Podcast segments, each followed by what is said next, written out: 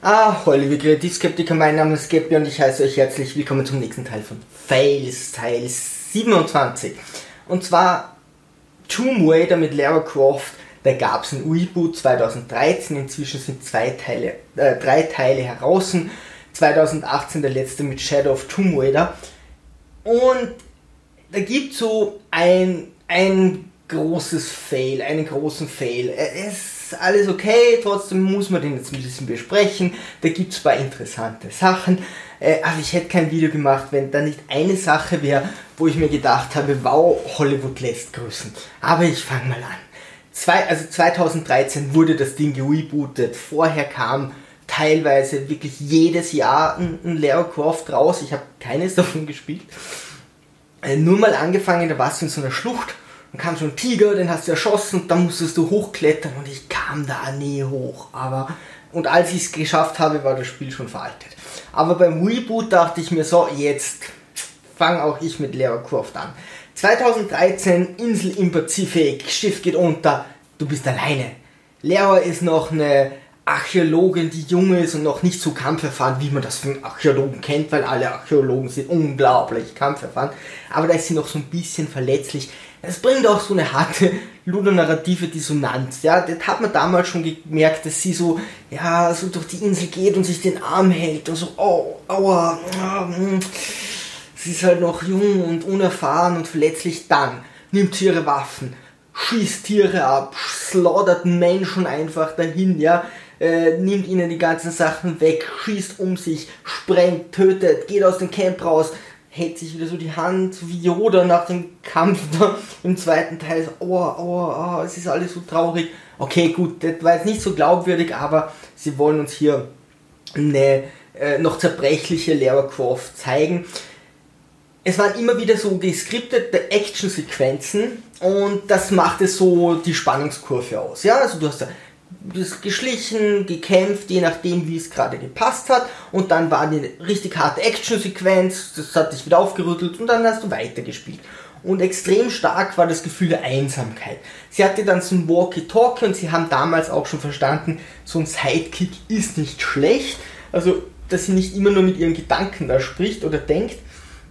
Aber das war sehr selten. Die anderen konnten sich nur selten melden. Man war irgendwo auf der Insel verstreut und man hatte schon das Gefühl, dass sie allein ist. Die Gegner Trinity, okay, die waren schon verstreut auf der Insel, das hat das ein bisschen gebrochen, aber ja, man braucht ja auch Gegner bei Lara Croft. So, es war relativ linear, jetzt sind sie mehr oder minder alle, aber das war sehr äh, linear, das, das Klettern ging so von der Hand, wenn ja, ein Abgrund hat, war immer so breit, dass Lara gerade drüber springen konnte.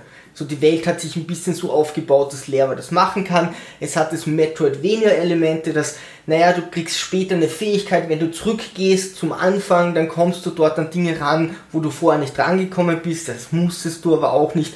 Das war so, ja, du kannst noch so Tombs, äh, ähm, Gräber irgendwo erforschen und so. Du hattest noch viel nebenbei zu tun.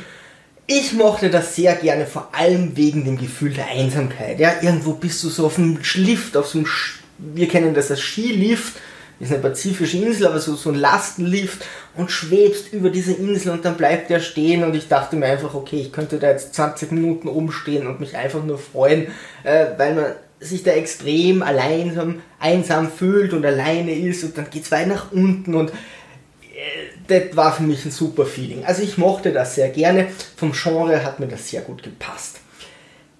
Der zweite Teil 2015 war Rise of the Tomb Raider. Das Reboot 2013 hieß einfach nur Tomb Raider. So, Rise of the Tomb Raider. In Sibirien mochte ich vom Genre, Genre her auch.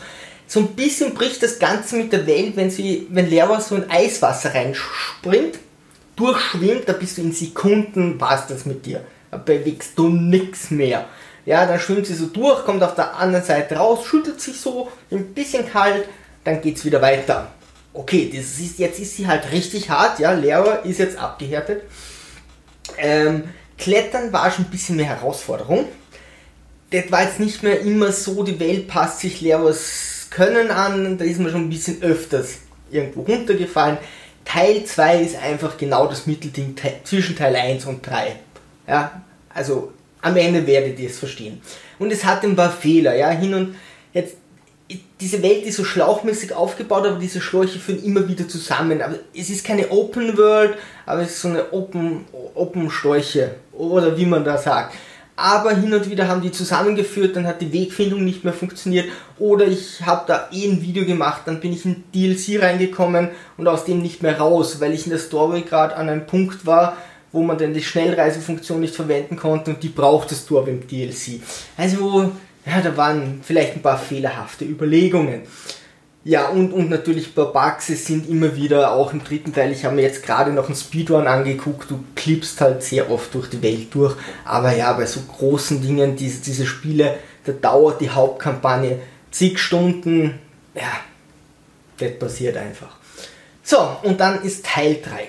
Und bei Teil 3 haben sie sich gedacht, was haben wir in den ersten zwei Teilen alles gehabt? Und jetzt machen wir die perfekte, leider Hollywood-Formel. Ja? Also das Genre ist mal, es ist zuerst in Mexiko und dann in Peru, in, in so einem Paititi-Dorf, so Incas, Mayas, hat der Keck. Das ist nicht so ganz mein Genre, das mag auch irgendwo dazugehören, aber man sieht hier wirklich, sie haben sich eine Formel ausgedacht.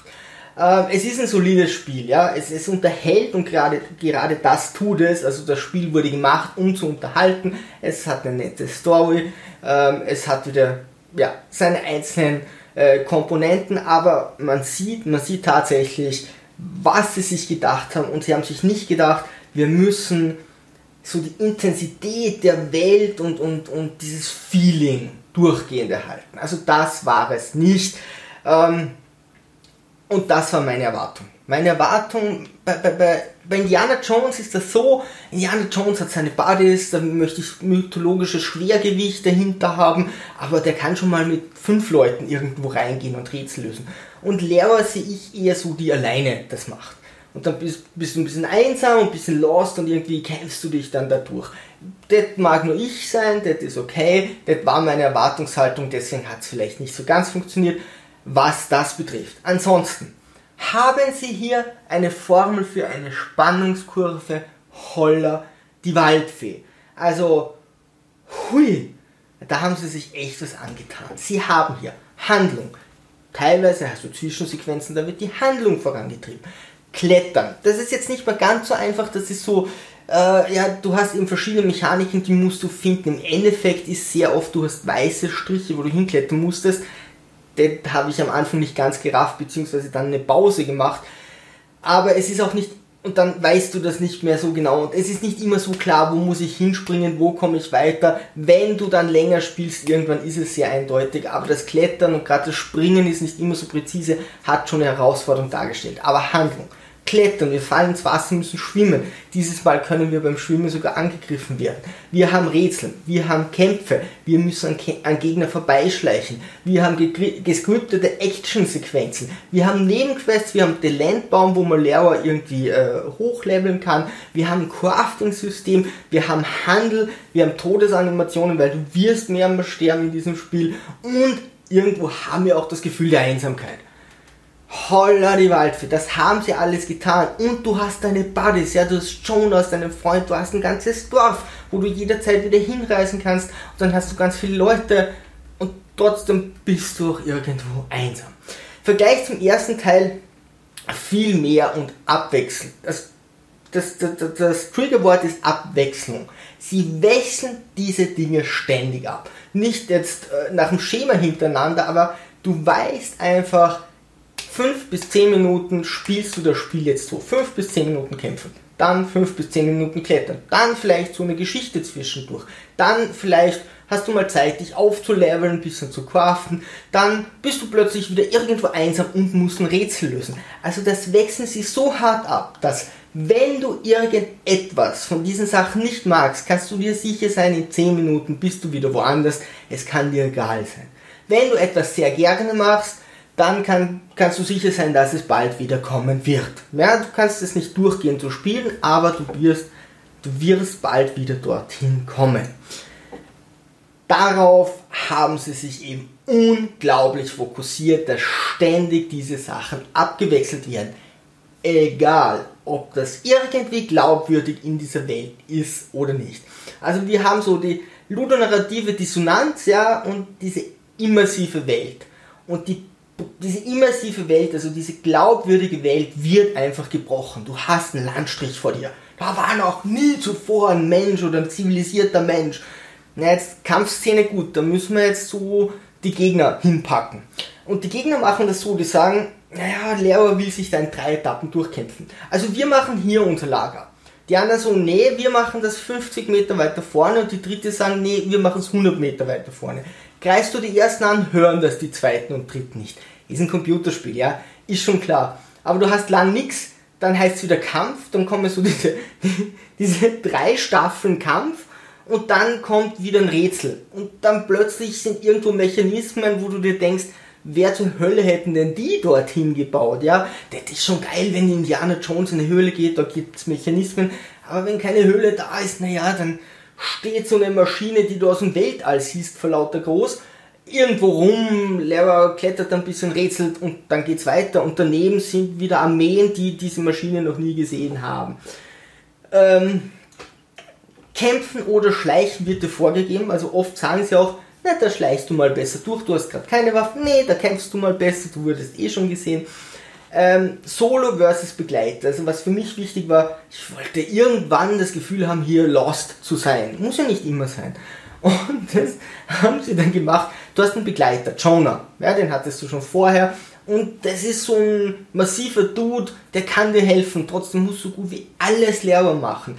Sie lassen ihn dann immer wieder mal ein bisschen zwischenkämpfen, dass er nicht inkompetent wirkt. Und das machen sie auch ganz gut. Wenn man jetzt nicht zwischen den Zeilen liest, da ist er jetzt nicht der kompetenteste, du musst alleine sein. So, jetzt ist hier ein Dorf. Ist ein Riesendorf, Paititi, hm, hallo, alle mögen Lehrer oder die meisten, ein paar Bösen sind da und Lehrer so, okay, ich mach mal das nächste Level.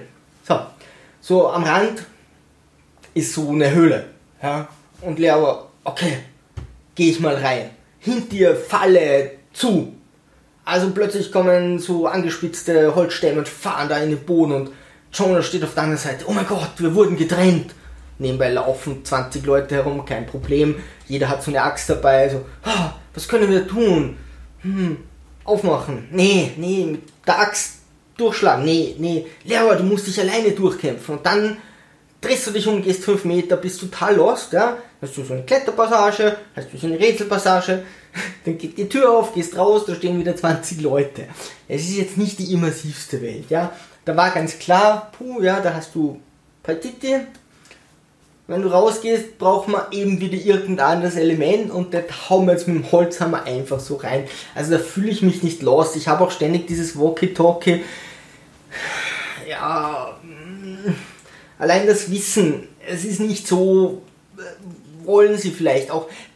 Mein Punkt ist der, ich habe mir das so vorgestellt, ja, diese Einsamkeit, bla bla bla. Kann jeder sagen, nee, das habe ich mich, mir dort nicht vorgestellt. Vollkommen legitim, aber sie probieren es ja Zähne ziehen.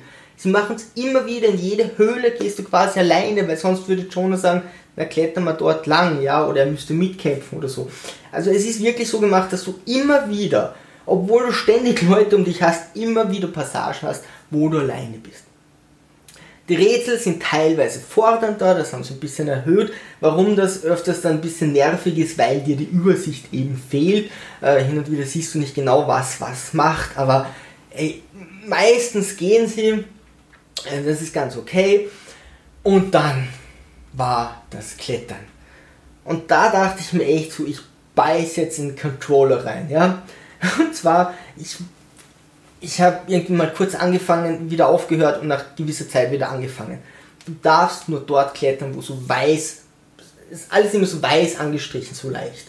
Da klettert man. Das haben die Leute von Paititi netterweise gemacht, die diese Höhlen gebaut haben. Die haben immer so mit weißer Farbe so einen Strich gemacht, dass du weißt, wo du rumlaufen musst. Und du kannst nirgends anders hochklettern. Lehrer kann nicht mal über eine Stiege gehen, wenn in der Nähe irgendwo ein weißer Strich ist, weil dann heißt klettern.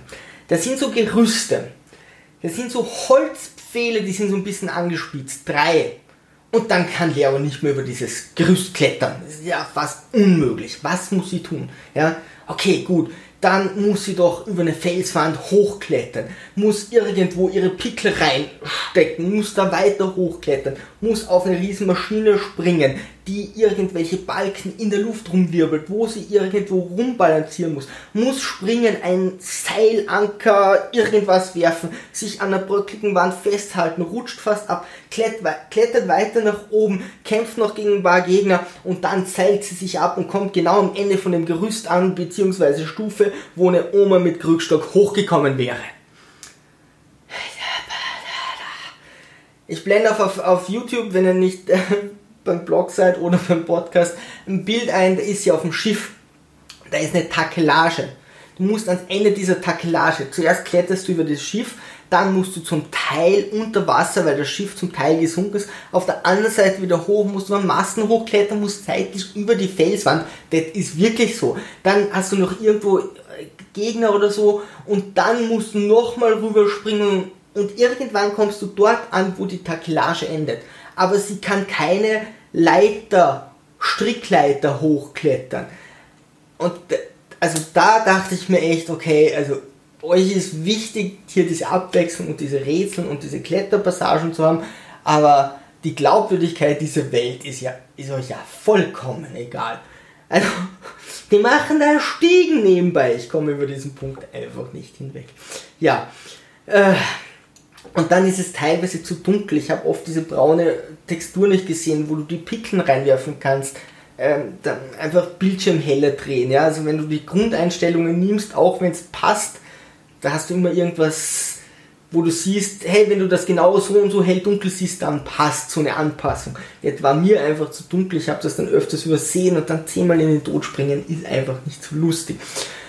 Und äh, du hast teilweise auch Oberflächen und das Spiel weiß, das ist eine Oberfläche.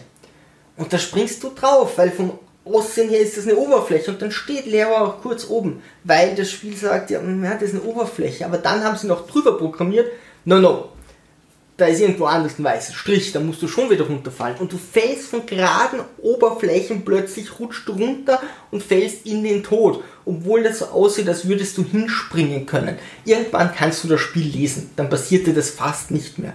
Wenn du das durchspielst, wird dir das vielleicht gar nicht auffallen. Aber ansonsten, wenn du das mal logisch rangehst, dann ist das einfach schwer verwirrend. Ja, ich habe fertig. Also, was sie hier machen, ist das, was Hollywood gerade macht. Ja, wir unterhalten euch super und es ist es auch. Das Spiel wird quasi nie langweilig. Es sei denn, du hängst wo, siehst du dir kurz ein Let's Play oder Walkthrough an und dann weißt du, wie es weitergeht. Oder ja, mein Gott, es ist halt ein bisschen mehr schleichen oder ein bisschen mehr nach weißen Strichen suchen, dann geht das schon. Es unterhält super, ja, es ist nie langweilig, es kommt ständig, es ist ständig abwechselnd. Lehrer finde ich sehr sympathisch, was Lehrer macht ist, okay, ich muss was für dich erledigen, du musst was für mich erledigen. Dann geht sie einfach her, erledigt das und sagt, habe ich für dich gemacht. Und er sagt, naja, dann willst du sicher, dass ich das für dich mache. Und sie sagt, nee, mach das einfach so. Finde ich richtig so ein sympathisches, nettes Mädchen die hilft einfach den Leuten. Irgendwann erkennen die Leute, naja, die meint es wirklich gut mit uns, auch das ist sehr nett. Die ist cool gespielt, Deutsch und Englisch meiner Meinung nach sehr gut vertont. Äh, die ist natürlich ein bisschen sehr passiv für die Stresssituation, aber das passt schon. Leo ist einfach nett und dann geht es noch um ihre Familie und so. Auch die Geschichte ist okay, ja es ist eben, man muss sich eben entscheiden, will man ein Spiel, das lange so ein Gefühl aufbaut oder will man einfach diese Unterhaltung und eine actionreiche Unterhaltung ist es auf jeden Fall. Also das könntest du formelmäßig, glaube ich, kaum besser machen. Wenn ihr eines der drei, eine, ein Spiel von diesen dreien gespielt habt, ab in die Kommentare, würde mich interessieren, wie ihr das seht. Ich sehe eben diese Veränderung von am Anfang noch sehr viel Feeling, Immersivität ist immer so eine Frage, aber bis hin zu der perfekten Hollywood-Form. Ansonsten, lieber Sturmtrotzer, segel immer straff halten und auf zum Horizont.